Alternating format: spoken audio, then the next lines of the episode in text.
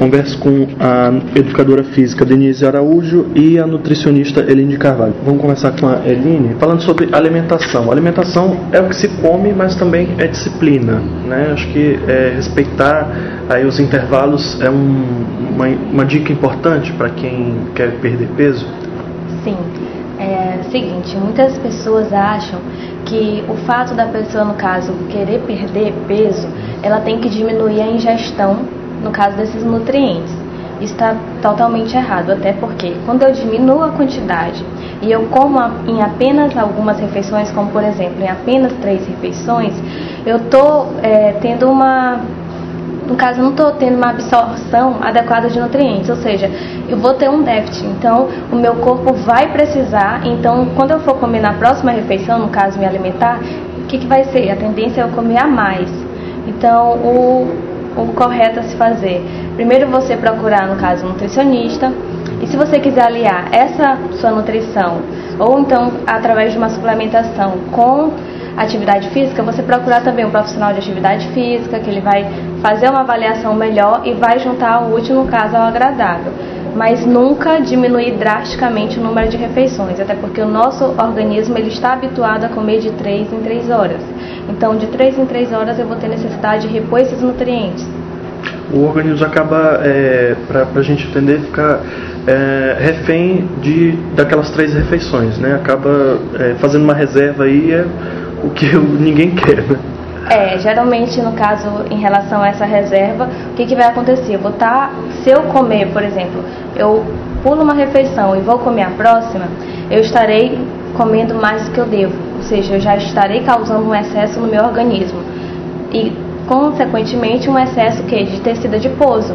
Então esse tecido adiposo são as famosas gordurinhas que vão começar a me incomodar, levando até a depressão em alguns casos. Mas vale lembrar que nem tudo é só o que a gente vê. Por exemplo, não é só aquela gordura aparente que vai fazer com que eu me sinta ruim. Você também tem que se preocupar é com a gordura entre os órgãos, no caso a gordura visceral, que ela sim é, apresenta maiores casos de mortes, no caso no Brasil e no mundo. Bom, eu vejo muita gente aí falando sobre é, dificuldade em ter essa alimentação de 3 em 3 horas. Né? Isso porque todo mundo trabalha, do dia, correria do, do dia a dia. O que, que seria é, adequado entre essas, essas três horas? Entre essas principais refeições, vamos dizer assim? Olha, entre as principais refeições, a, o mais aconselhado assim que você costuma olhar é assim, faça consumo de fruta, leve uma fruta na bolsa, etc. Só que a fruta é ótima. Só que a fruta ela vai ter um açúcar chamado frutose.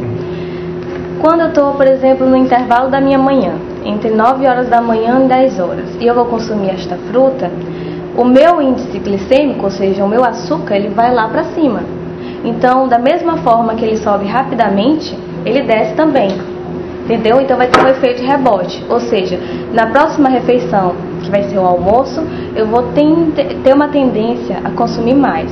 Então eu aconselho que você faça, se for optar pela fruta, que você opte por uma fruta, mais uma fonte de oleaginosa.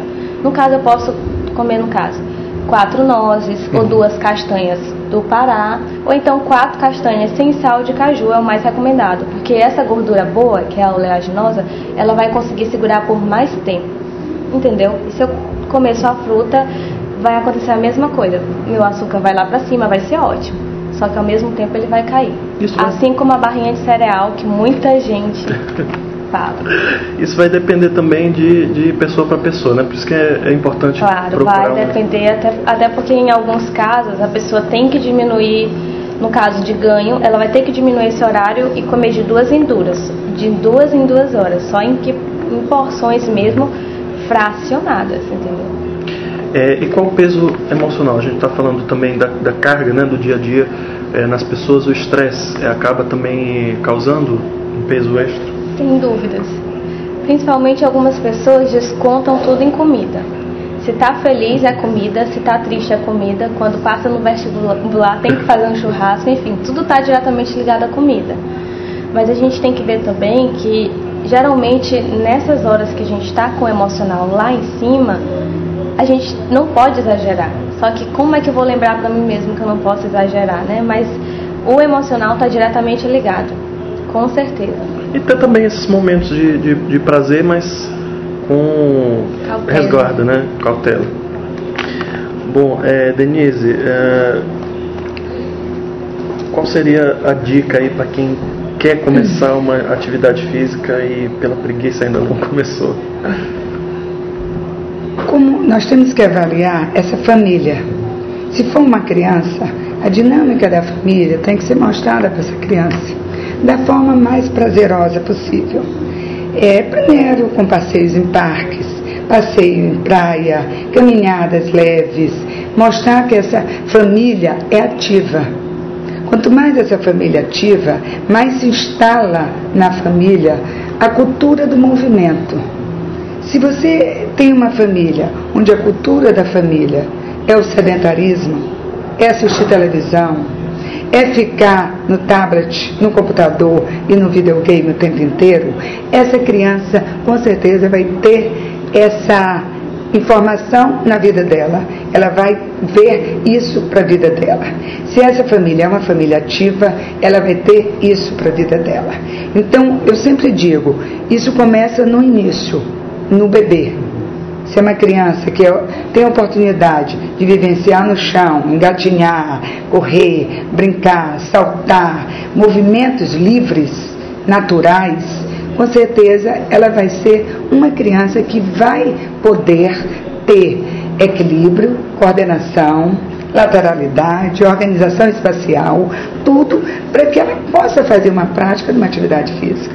Porque veja bem, se você é uma criança sedentária, se você é um adulto sedentário, hoje muito passa pela sua cultura da atividade física na sua infância. Você com certeza pode até ter tido, mas não teve um incentivo necessário que o corpo precisa ter, porque o corpo foi feito para se movimentar. O corpo não foi feito para ser, para ficar sentado. Ele é também para estar sentado, mas se você buscar um estudo, toda a sua dinâmica do corpo, o sangue que corre em você, o seu ar, o seu, todo o seu corpo, ele é feito para se movimentar. E quanto mais a tecnologia avança, mais você está com seu corpo parado, sem movimento. Então, tantas horas você fica ali no computador. E você precisaria fazer intercalar com movimento para que o seu corpo esteja, tenha uma prontidão na sua postura, na sua. É, o fato de você estar tá com suas articulações protegidas por uma musculatura, isso vai facilitar redução de dores. A sua, a, no caso das mulheres, a osteoporose vai ser reduzida porque ela tem uma proteção na sua camada, na sua densidade muscular, que isso leva ela a ter um menor número de quedas, por exemplo. Se for um adulto, atividade física regular, você não precisa fazer essa atividade física regular numa intensidade grande. Você pode fazer numa frequência grande. É melhor você fazer diariamente ou três vezes por semana, 40 minutos, do que você, num tempo longo, do que você fazer três horas por dia, duas horas por dia, durante três meses. Então, o princípio não é o da intensidade, é o da regularidade. Se você me disser, professora, é melhor eu fazer durante seis meses, um ano, atividade física todo dia, mas eu paro daqui a um ano, que eu vou viajar, eu vou estudar para o mestrado. Não. É melhor você fazer três vezes por semana, 40 minutos, e faça isso para a vida toda. Porque aí sim você vai liberando uma substância, que é a substância do prazer, a substância do bem-estar, a substância que ele vai lhe dar tudo paciência, equilíbrio, alegria, e isso vai lhe trazendo qualidade de vida, vai lhe trazendo condições melhores no seu dia a dia, para você trabalhar com suas atividades. E o organismo acaba pedindo, né? Depois de certo tempo. Dessa liberação, com a liberação da, das substâncias, com certeza você vai se acostumar com essa prática e vai sentir falta. E aí depois, o que que hoje nós temos de orientação de dicas? É que você faça um contrato com você mesmo. Você, por exemplo, é, inclua no seu dia a dia uma atividade possível de você fazer e que seja prazerosa. Você resgate na sua memória lá primitiva o que você gostava de, você, de fazer. Você gostava de nadar? Você gosta de atividades com água? Não, eu gosto de atividades de dança. Eu gosto de atividades mais é, intensas. Você tem o spin, você tem o kickbox, você tem é, o funcional, você tem hoje um cardápio de atividades que tudo, acabou aquele conceito de que a atividade física é uma coisa dolorida, sofrida. Diz, não. Hoje a atividade física tem que estar aliada com prazer, tem que estar aliada com alegria, com felicidade e com o social. Porque lá você está fazendo amigos, você está criando, ampliando o seu universo social também. Porque isso é necessário para o seu dia a dia. E principalmente se identificar com essa atividade. Fazer um contrato com você mesmo, que você durante três meses, você não vai interromper a atividade física. Faça sol, faça chuva, você vai estar fazendo atividade física. E depois disso você já está sendo beneficiado por que ela já está lhe trazendo todos os benefícios.